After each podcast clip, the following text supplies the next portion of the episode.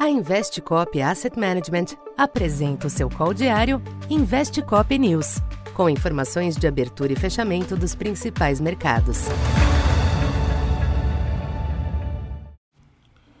Boa tarde.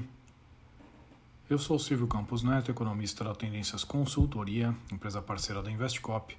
Hoje, dia 29 de julho, falando um pouco do comportamento dos mercados nesta sexta-feira. O dia consolidou a virada de ambiente que marcou esta semana, com os investidores retomando certo apetite ao risco diante das apostas de que o Fed irá moderar o ciclo de aumento dos juros. Nesta sexta, tal leitura chegou a ser abalada pela força do índice PCE de inflação, que voltou a avançar na base anual para 6,8% nos Estados Unidos, mas de forma geral o clima seguiu com tendência positiva.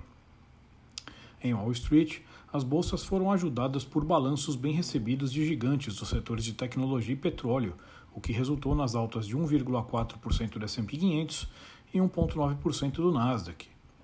O dólar teve um comportamento misto, mas com predomínio de perdas. Já o petróleo estendeu a recuperação da semana, com o contrato Brent para setembro atingindo 110 dólares.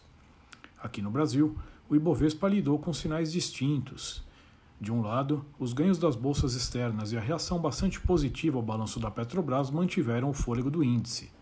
No entanto, a alta foi limitada pela reação negativa aos resultados da Vale e da Uzi Minas, com fechamento hoje em 103.100 pontos, alta de 0,55.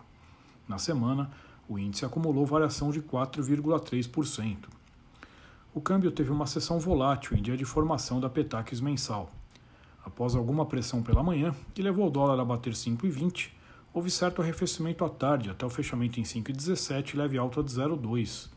Por fim, os DIs estenderam a correção baixista da semana, principalmente as taxas médias e longas que ainda mantinham certa gordura. Para esta segunda, os mercados internacionais devem continuar digerindo esta melhora dos últimos dias com o quadro ainda desafiador à frente, o que pode recompor certa cautela. Dados na China que saem no final de semana serão monitorados, assim como o ISM da indústria nos Estados Unidos, que deve voltar a recuar em julho.